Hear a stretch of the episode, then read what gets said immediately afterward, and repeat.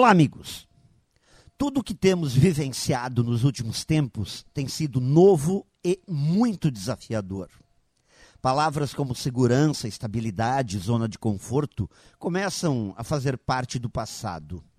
O presente e o futuro se apresentam com um novo título: Grandes Desafios. Bem, sendo que tudo passou a ser desafiador, só resta uma alternativa: esteja preparado.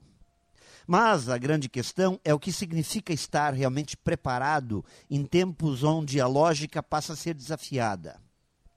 Creio que, dessa forma, dentro dessas circunstâncias, temos que trabalhar em três esferas. E a primeira é a da competência. Aprender, reaprender, testar o que se sabe à luz do novo. A palavra experiência passa a ter menos espaço nesses novos tempos e a palavra competência passa a ser vista como um grande diferencial.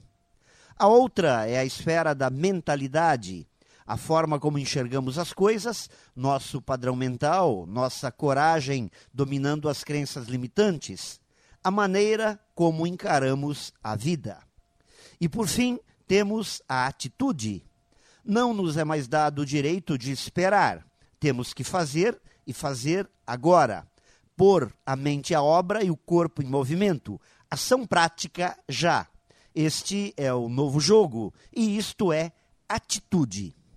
Portanto, já que tudo será cada vez mais desafiador, esteja preparado.